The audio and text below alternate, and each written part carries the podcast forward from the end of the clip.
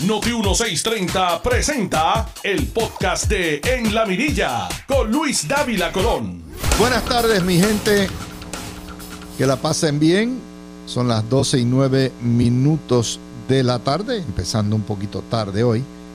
Eh, hoy el caso es el caso de Baello Madero, el caso del individuo que se mudó a Puerto Rico, tenía los derechos de seguro social suplementario en Nueva York, vino a Puerto Rico, eh, los tuvo por dos años, se enteró el seguro social, lo demandaron para atrás y Baello Madero determinó o demandar diciendo o contrademandar que esto era ilegal, que era inconstitucional, que el Congreso no puede discriminar contra ciudadanos americanos que residen en el ELA el juez El Pi y la Corte de Apelaciones determinó que sí, que el Congreso no podía discriminar y el Supremo le acaba de dar un tortazo. No por opinión dividida, sino opinión, señoras y señores, de 7 a 1. 7 a 1. Vamos a ver, y me las tiré toditas hoy porque me, enviaron tempranito. ¿Qué es lo que determina? En primer lugar, revoca al juez el PI y dice, ah, ah, ah, ah, ah, ah, ah, ah, ah, ah, ah, el Congreso, a través de la cláusula territorial, artículo 4, sección 3, cláusula 2, tiene el poder de discriminar o de excluir, como ellos dicen contra los ciudadanos americanos que residan en el Estado Libre Asociado, porque el Estado Libre Asociado no paga contribuciones federales, por lo tanto hay una base racional para determinar que a través del artículo colonial, del poder colonial que ejerce el Congreso sobre Puerto Rico, al darle concesiones y imponerle unas condiciones, el Congreso tiene todo el poder sobre el territorio. ¡Toma! ¡Qué bueno es el ELA! Esto destruye dos teorías esenciales del Partido Popular. La primera, que está destruida desde hace 50 años en la casuística, de que el ELA es una cuestión autónoma y con un pacto y que no está sujeto a la cláusula territorial. Esto es reiterar lo que se dijo en Harris y lo que se dijo en, en Calífano, lo que se ha dicho en múltiples casos. De manera que se acabó. Y número dos, y obviamente reitera la naturaleza colonial de la cochina, de la asquerosa, de la criminal y corrupta colonia puertorriqueña. Y en segundo lugar, acaba con la doctrina y la venta de ese concepto de la paridad de que se puede ser Estado libre asociado y tener paridad, derechos iguales que un Estado. De que se puede ser una república asociada con eh, libre asociación y soberanía y a la misma vez tener los mismos fondos federales. El Supremo le acaba de decir, este es, si ustedes quieren igualdad, entonces paguen contribuciones. Básicamente lo que está diciendo. De hecho, hay una parte en la opinión del juez Cabana, que prácticamente le dice, si el Congreso eh, desea, puede revisar la estructura tributaria que exime a Puerto Rico de las contribuciones federales. No está diciendo que lo haga, pero básicamente lo que le está diciendo el juez Cabana es, mire, es la exención contributiva, el hecho de que los puertorriqueños no pagan contribuciones, lo que permite que nosotros digamos que hay una base racional para que el Congreso después diga, ah, pero no tiene trato igual. O sea, la teoría no del no que no lendri. Si no pagas, papá, no vengas a pedir aquí cacao. En ese concepto le destruye, le hace trizas al Partido Popular, a su aliado Biden, a sus aliados de Casablanca, a Nidia Velázquez, a Luis Gutiérrez, a Alexandria Ocasio Cortés, todos aquellos que sostienen que no, no, no, Puerto Rico se puede quedar igual y, vamos a darle los derechos iguales. Le dijeron, este es, no pagas contribuciones, no estás en el club, se puede discriminar, es racional y la base para discriminar está en la cláusula territorial. O sea, esto ha sido una paliza para el Partido Popular. Y Puerto Rico es un territorio sujeto al Congreso bajo la cláusula territorial nuevamente. La exención cuesta billones a Puerto Rico. Porque aunque se aplicaran las leyes federales de tributación, el 60% de, los puertorriqueños no pagarían contribuciones o recibirían el crédito por niños, como quieran. Joe Biden queda horrible, Nidia Velázquez horrible, Gutiérrez, todos aquellos sostienen que ustedes pueden ser iguales en la cochina, asquerosa, criminal y corrupta colonia. Y aplica el análisis racional en vez del estricto.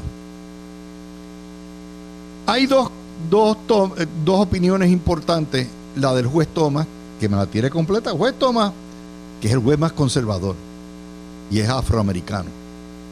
Básicamente lo que dice son, no son disidentes, son concurrentes.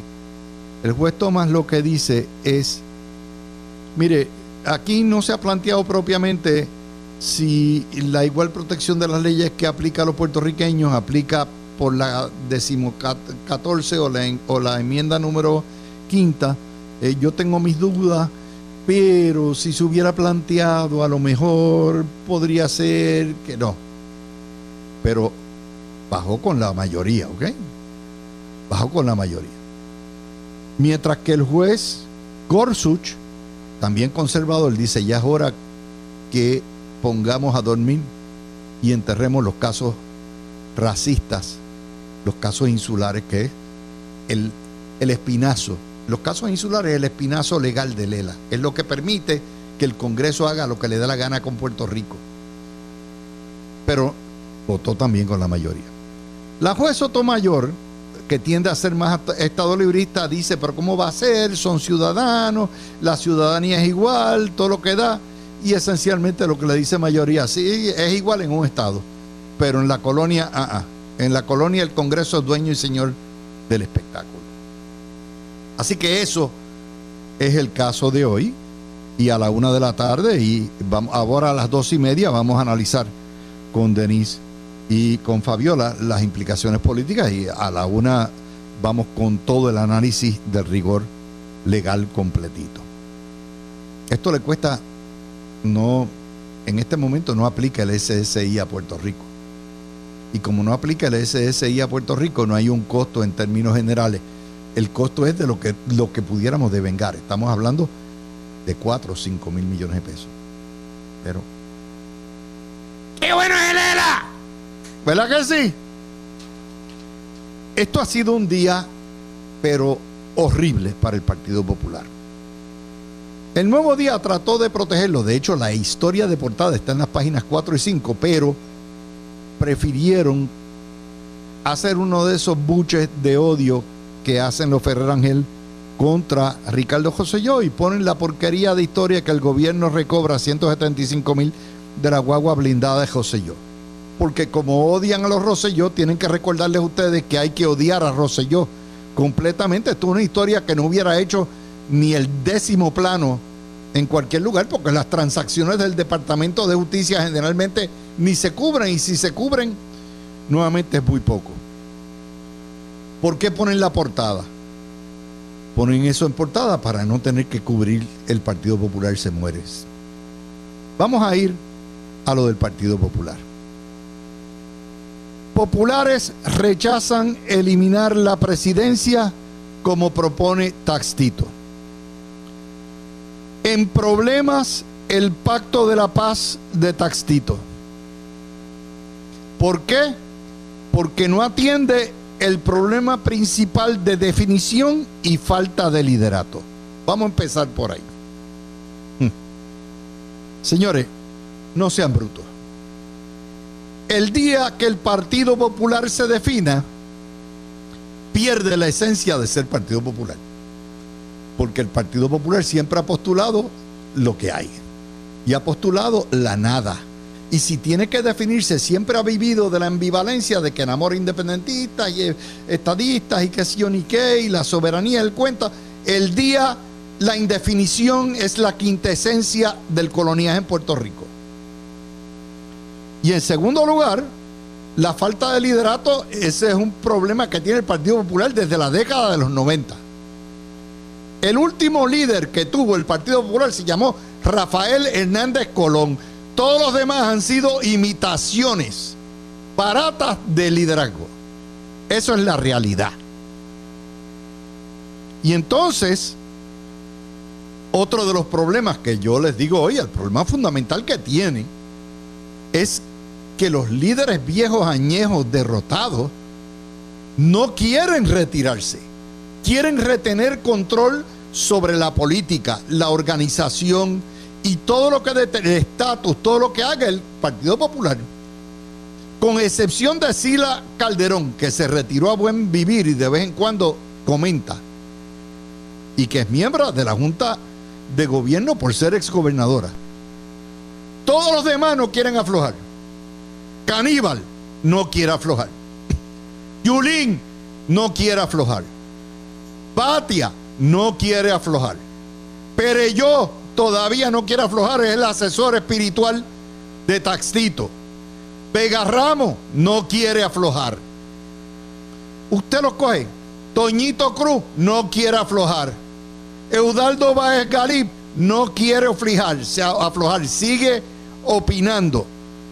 Cuando usted mira todo esto, Alejandro García Padilla, todos los días aquí, no quiere aflojar. Entonces, no hay manera de renovar un partido si los mismos políticos que lo han regido desde hace 25 años, aún después de derrotado, continúan. Delgado Altieri no quiere aflojar. No hay manera, no aprendieron. Cuando usted pierde, usted se mete el rabo metido entre las patas y se va.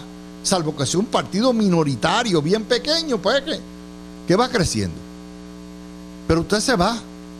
Pero el Partido Popular no le permiten. Pero vamos a ver qué es lo que hay detrás de todo esto. Carmen Yulín Cruz. Esto es la historia del nuevo día, hoy, página 4 y 5. Exige justicia social y alianzas y definición. Alejandro, eh, Alejandro García Padilla y Jesús Manuel Ortiz y Héctor Ferrer en combo opuesto pero ni a favor ni en contra. Patia dice que hoy en día no se sabe lo que es ser popular y que el partido está sin norte. Este es el mismo Batia que decía lo mismo hace, hace 12 años. El mismo. Idéntico. Y Aníbal Acevedo Villa dice que hay que definirse y definir postura. ¿Qué es lo que están diciendo? Mire, los independentistas que tienen el agarre del partido, que mataron al partido, los que hicieron el pacto con el diablo en el 78 y lograron que se fueran todos, que se convirtieran en un criadero de independentistas que a final de cuentas se emanciparon y se fueron con Victoria Ciudadana y con el PIB, dirigidos por el caníbal y por Yulín, quieren llevar el partido a la independencia. Pero ¿qué pasa? El partido es la indefinición lo que hace el partido, porque ellos lo que buscan es el poder, eso es todo, administrar la cochina colonia. Si se define, pierden. Si se define hacia la independencia, se le van los de la unión permanente. Y si se define hacia la estadidad, se le van como se han ido los independentistas que se hartaron de esperar. Pero esa es la fuerza que hay ahí. Entonces dice Alejandro, ¿verdad? Es que eh, hay que defender las ideas liberales. Alejandro, primero la palabra liberal la estás prostituyendo. Déjame explicártelo. Defender la cochina colonia como ustedes hacen no es liberal. Déjame explicártelo. defender la política de más impuestos al pueblo, como el IBU, el IVA que tú aprobabas y el carrotazo de ayer, no es liberal. Defender la liberación de la marihuana no es liberal. Defender el derroche que ustedes han tenido no es liberal. Defender la sarta de alcaldes corruptos que tienen no es liberal defender la independencia y la soberanía como tú quieres, no es liberal. Criticar el yanquismo no es criticar, no es liberal. Las mordazas que has aplicado, que tu partido ha aplicado contra independentistas y contra estadistas, no es liberal. El obstruccionismo de dos años en la legislatura no es liberal. Agapito aprende, no es liberal es totalitario, es ultraconservador. Así que si esa ha sido la política liberal del partido, ustedes han caído de ser un partido de 70% de los electores a 31% apenas. Esas son tus políticas liberales. Esa es tu defensa del ELA. Eso es. ¡Qué bueno es el ELA! Y por eso están que ni se soportan, ni se ven están todos como un matrimonio que duerme en la misma cama y se les pegan los cuernos al otro lado, al lado y lado. Y no se soportan porque no hay nada que los ate. Y la opinión legal que acaba de dar, la opinión jurídica de la Corte Suprema de los Estados Unidos, diciéndole a ustedes que son una cochina colonia, y que no pueden aspirar a la igualdad ciudadana mientras el Congreso tenga poder y mientras esto sea un paraíso fiscal, no es liberal, Alejandro, no es liberal. Por lo tanto, no nos debe sorprender el que nadie respete a sus líderes. No nos debe sorprender en que esa generación de políticos que acabaron con el Partido Popular y lo llevaron a la, a la quiebra no quieran soltar el poder. No nos debe sorprender que personajes y lacras como Carmen Yulín Cruz y como Alejandro García Padilla todavía quieran influenciar. No nos debe sorprender que todavía estén, no se atrevan a salir del closet ideológico porque no tienen lo que se necesita, la honestidad intelectual. Y acabar de admitir, somos independentistas, detestamos los yanquis, pero queremos una república con fondos de los yanquis y con ciudadanía de los yanquis. Eso es una marometa demasiado de heavy para poderles decirle a ustedes. Así que espero que hayan disfrutado este magno espectáculo cortesía del Partido Popular y de la Corte Suprema de los Estados Unidos. Regresamos, esta vez ya cerramos el video. Cuando volvamos, venimos con Denise Lebrón y con Fabiola Blonde. Sé que están gozando en cantidad. Hoy papá se prendió en candela. No es que, imagínense usted, si me dan carbón, no hay manera. Las chispas prenden. Así que nos fuimos. Tú escuchas el podcast de En la Mirilla con Luis Dávila Colón por Noti1630. De vuelta con ustedes, mis amigos. Estamos ahora ya por Noti1 y Noti1 TV. Y ya tengo en el estudio a Denise. Eh, déjeme añadirle un colofón a esa última eh, análisis que hicimos sobre el caso de Baello Madero. La parte de la Corte, lo que se llama el ratio disidente, que es, número uno, determinar que Puerto Rico es un territorio que está sujeto a la cláusula territorial, lo lee de la siguiente manera. Y, obviamente hace eh, referencia al caso de Harris, al caso Calífano, todos los casos que han determinado que Puerto Rico es un territorio. Pero dice, esos precedentes dictan el resultado final aquí. El y se trata, vamos a aplicar la base o el análisis racional, la prueba del análisis racional, es decir, si es racional el discrimen o la exclusión. Y dice el Supremo, en Puerto Rico's tax status in particular, the fact that residents of Puerto Rico are typically exempt from most federal income, gift, estate, and excise taxes supplies a rational basis for likewise distinguishing residents of Puerto Rico from residents of the states for purposes of the supplemental security income. Es decir, la razón por la cual se puede discriminar es por el paraíso fiscal, porque como el Congreso ha creado un paraíso fiscal para los ricos, donde no pagan eh, federal eh, impuestos de herencia, de regalo, ni de, ni de ingresos, que es los ricos nuevamente, entonces pagan los pobres. El Congreso entonces puede, está facultado sobre la base racional y sobre su poder territorial para excluir a los ciudadanos americanos de ciertos programas federales, el de los pobres, el SSI. Esa es la razón.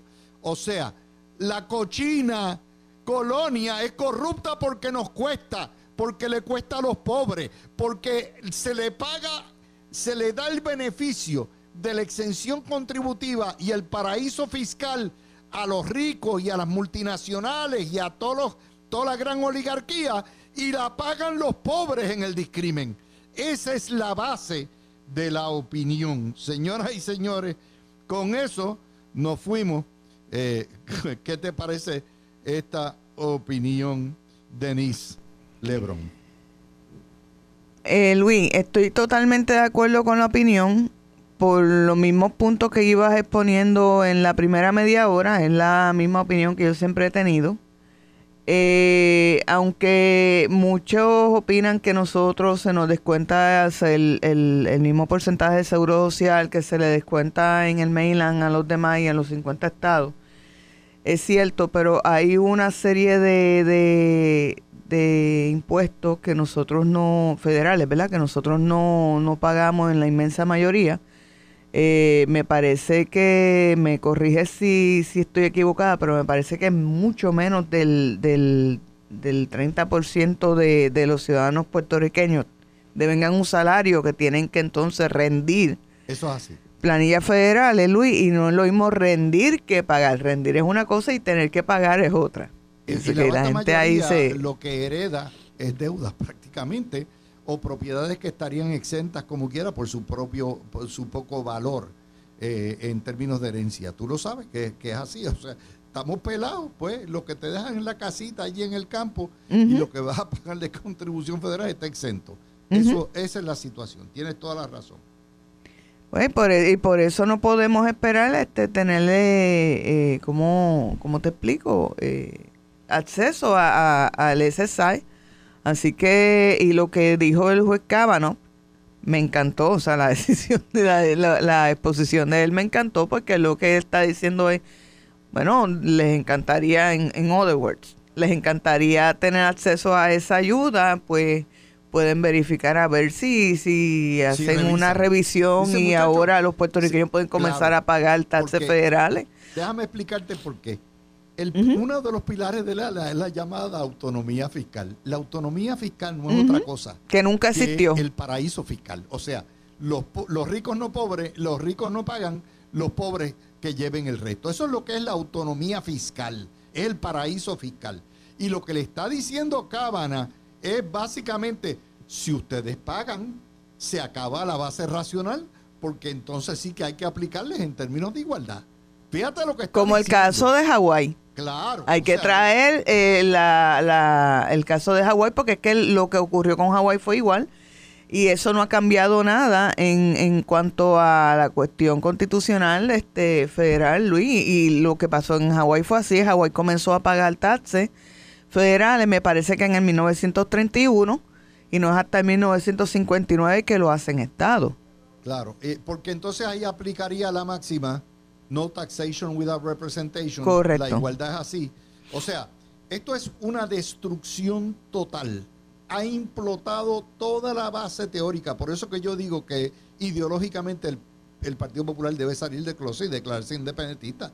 Porque yo no veo un Partido Popular estadista. Yo veo una masa popular estadista. Pero no el liderato. El liderato es de entronque antiamericano y de entronque socialista y de entronque de, este tipo de cosas. Así que tienen que tener el valor ya de salir del closet ideológico.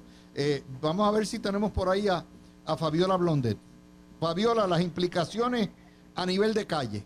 Para el Partido Popular, según el pueblo se va enterando, que el pueblo pobre es el que lleva la carga de la autonomía fiscal. Saludos Luis, Denis, amigos que nos escuchan, contenta de estar aquí con ustedes y precisamente conversando sobre este tema. Pues mira, eh, esta situación, ¿verdad? esta determinación deja en evidencia nuevamente que nunca ha existido un pacto bilateral, como ellos siempre han mencionado durante tantos años, que Puerto Rico tampoco es un estado que está, que, Puerto Rico tampoco es un estado libre que está asociado a Estados Unidos. Tampoco, eh, también deja claro que no, que nos encontramos bajo los poderes plenarios del Congreso y que el mismo está sujeto a discriminar contra nosotros, como ahora mismo pues está ocurriendo. Y también deja en evidencia que el encontrarnos en esta posición beneficia al sector que se encuentra bajo un paraíso fiscal, a estos empresarios multimillonarios y, a las empresas multinacionales, como estuviste explicando ahorita, y que básicamente esa, esos beneficios discriminan a la vez contra la clase media y la clase pobre. Así que esto es básicamente dejar nuevamente en evidencia lo que durante tantos años las personas que defienden la estabilidad han estado tratando de explicar, pero obviamente cuando existen posiciones ideológicas, a veces las personas no saben en quién creer, porque acuérdate que una posición ideológica defiende unos conceptos y unos valores versus otras posiciones que dicen que es lo contrario, y cuando tú encuentras versiones encontradas, pues obviamente el que no entiende bien sobre el tema se puede confundir y decir a quién creo. Así que eh, esto básicamente lo que hace es dejar en claro que Puerto Rico no es un Estado libre que está asociado a ah. Estados Unidos, sino un un territorio que está bajo los poderes plenarios del Congreso y el Congreso tiene el poder para discriminar contra nosotros. Y precisamente lo que nosotros queremos es que dejen de discriminar, que podamos estar de tú a tú, yo creo que es lo más básico, lo más normal que pueda aspirar un ser humano, no estar por debajo de nadie, vamos así que básicamente esto es lo que hay. Vamos a añadir lo siguiente, esto no se da en el vacío, se da justo en el año en que el sector independentista y muchos populares han estado cuestionando las exenciones contributivas a los 2022, 54, lo que sea, y los decretos contributivos.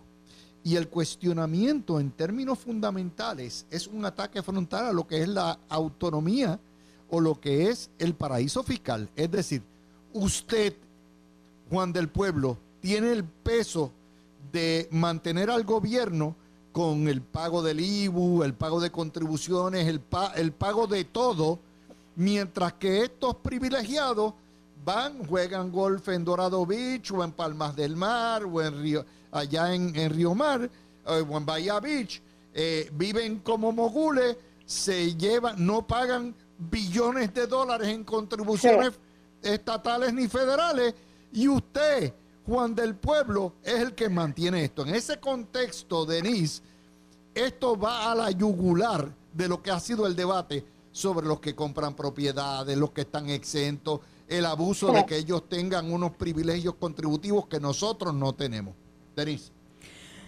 Mira, Luis, el, el, problema, como muy bien acabas de decir, es que hayan unos privilegios contributivos que el resto del pueblo no tiene. Eso comenzó, que, que, lo he hablado en varias ocasiones contigo aquí en el programa, desde que se creó el, el supuesto ELA, que todos sabemos que el ELA no existe, eh, ni siquiera legalmente, en, en la época de Muñoz Marín. Ahí fue que comenzó eso.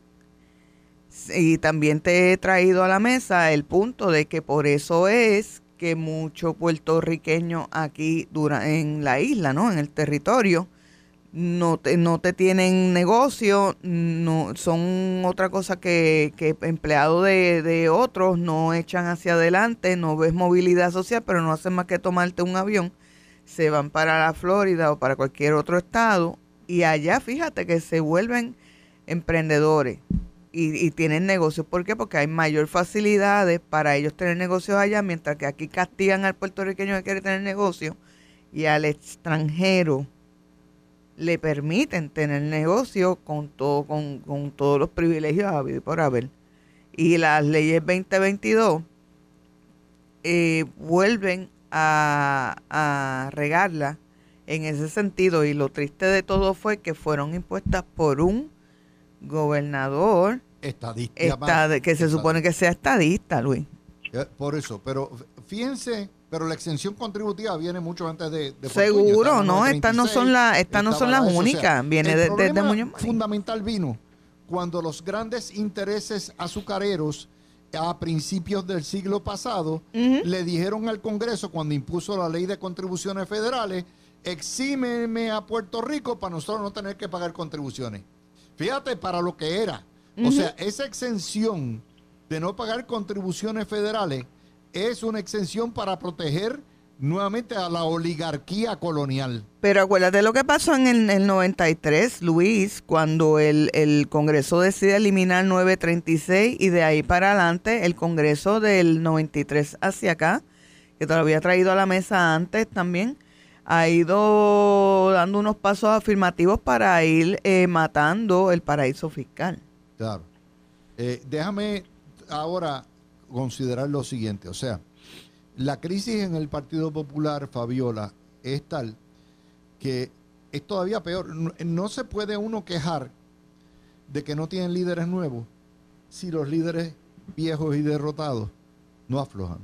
Y el problema que tiene el Partido Popular es que aquellos que mantuvieron la indefinición por todo tiempo ahora piden que se defina, pero no quieren soltar las riendas y retirarse. Miren, miren el listín.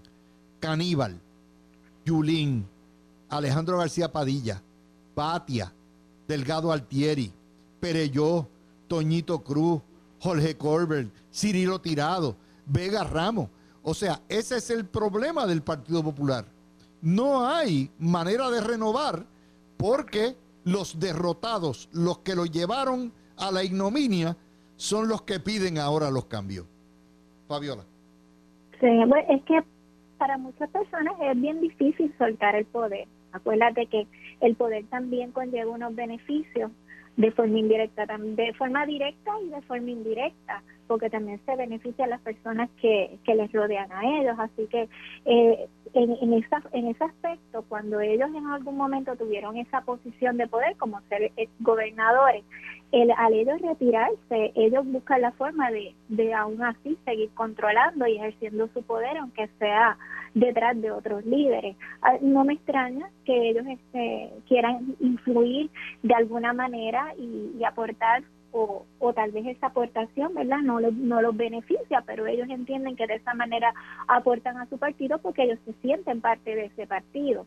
Eh, y obviamente al tú tener una definición que no es correcta, que es falsa y sostener una mentira eternamente, es algo imposible, tarde o temprano, eh, la mentira de lo que es el concepto del Estado Libre Asociado va a quedar en evidencia y ya han surgido diferentes casos judiciales a nivel federal que han dejado claro que durante años estuvieron eh, eh, aportando a mantener una mentira, un engaño en relación al estatus de Puerto Rico y algo que nosotros como estábamos hablando este recientemente sobre lo de los paraísos fiscales, pues mira Puerto Rico en realidad el paraíso fiscal beneficia a unos pocos, pero los incentivos eh, deberían ser para todos por igual. Si aquí en Puerto Rico se le dieran esos mismos incentivos a todos los ciudadanos, a todos los puertorriqueños, eso atraería a los que se tuvieron que ir de Puerto Rico pues la situación económica en la que nos encontramos. O sea que lejos de, perjudicar sería un beneficio el hecho de que hubiera una reducción bastante grande de impuestos, incluso pudieran venir americanos, pudieran venir personas de Latinoamérica y considerar a Puerto Rico como su casa. Lo que pasa es que aquí no quieren que eso suceda, aquí lo que quieren es traer el socialismo del siglo XXI, así que para mantener un Puerto Rico pobre, sometido al Estado, pues entonces los privilegios se los dan a un sector bien pequeño, que son los que financian más bien las campañas políticas de algunos. Denis, fíjate el debate que hay. Alejandro García Padilla dice que es que hay que ser más liberal. Bueno, la llamada palabra liberal que está totalmente eh, prostituida en Puerto Rico. Eh, el liberalismo es lo que ha traído al Partido Popular hasta donde está. De hecho, el debate sobre el aborto es precisamente eso. Es José Luis Dalmau tratando de hacer una corrección ideológica y apuntalar al partido, al partido Popular en el sector conservador, el de los valores, el de que está contra el aborto y todo eso. Y nuevamente es un problema que ellos no entienden, ellos no comprenden que el liberalismo los trajo hasta su destrucción. Denise. Eso es bien cierto, Luis. El Partido Popular de hoy jamás se compara con el que había cuando yo me criaba, ni siquiera cuando, yo estaba este, adolescente. El Partido Popular que estamos hablando hoy es el Partido Popular, como tú muy bien dices, extremadamente liberal. Eh, ellos, la base va para un lado, ellos van para el lado totalmente contrario a la base. La, mucha de la base del Partido Popular, Luis, para que sepas, son personas cristianas la gente se ha olvidado que eh, se han hecho estudios y, y el 70% de la población puertorriqueña es considerada como conservadora y tienen o creencias cristianas o practican alguna religión cristiana. Y entonces muchos populares cristianos son los que se han ido para el proyecto Dignidad. O se han abstenido de seguir participando en la política y son populares. ¿Por qué? Cuando digo participar es de ir a votar en los cuatrenios. Eh, porque se sienten lo que tú acabas de decir, que el Partido Popular no es en lo que ellos creían, no es el Partido Popular que ellos este, conocían. Y es así, o sea, las políticas fiscales del Partido Popular siempre han sido de izquierda, eso nadie lo puede quitar. ¿Tú te imaginas a, a Ramos Antonini, a Jaime Benítez, a Luis Muñoz Marín, a Negrón López apoyando la liberación, ¿cómo es? La legalización de, de la marihuana, o apoyando el aborto, o apoyando... Ustedes se lo pueden imaginar. Yo no me lo puedo imaginar, pero ahí estamos. ¿Ah? No. Eh, de la Fabiola, o sea. Luis. Dime. Sí, mira, en, relación a ese tema. Bien eh, rapidito, que ya estamos cerrando, dime. Sí, nada, en relación a ese tema, mira, aquí en puertorriqueño la mayor parte de lo que queda, que siempre lo hemos mencionado, son envejecientes, así que no es extraño que Puerto Rico sea bastante conservador porque venimos de unas generaciones eh, que, que, pues, que siempre han tenido esos valores, que son personas que tal vez algunos pues tengan una mentalidad más liberal, pero en su gran mayoría eh, aquí la población envejeciente es bien conservadora, practica religión, así que eh, él, eh, Dalmau también trató de, de mostrar de que en el Partido Popular también existe un sector conservador. Yo no estoy eh, diciendo que estoy a favor o en contra de, de su postura, simplemente lo que estoy diciendo es que eso fue lo que él trató de proyectar para mantener un balance y mostrar que el Partido Popular es un partido que, que tiene sectores de izquierda, tiene sectores de derecha y tiene sectores de centro, porque durante muchos años ellos han, tratado de, de atraer sectores de todas partes.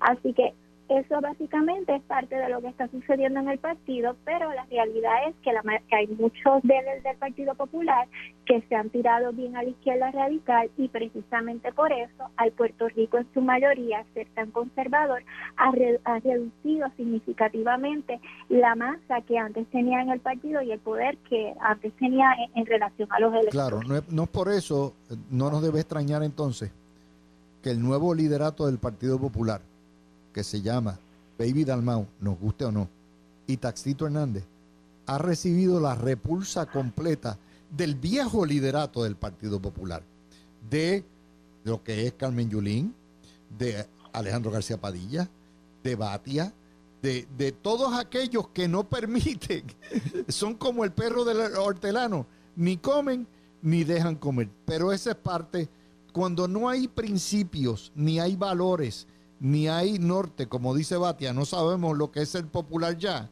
pues básicamente lo que hacen es se, se comen el rabo unos a otros porque el vacío es lo único que ellos quieren es ostentar el poder por ostentar el poder, eh, sin compartir nada. Gracias a Fabiola y gracias, a Denise. Tú escuchaste el podcast de En la Mirilla con Luis Dávila Colón en Noti 1630.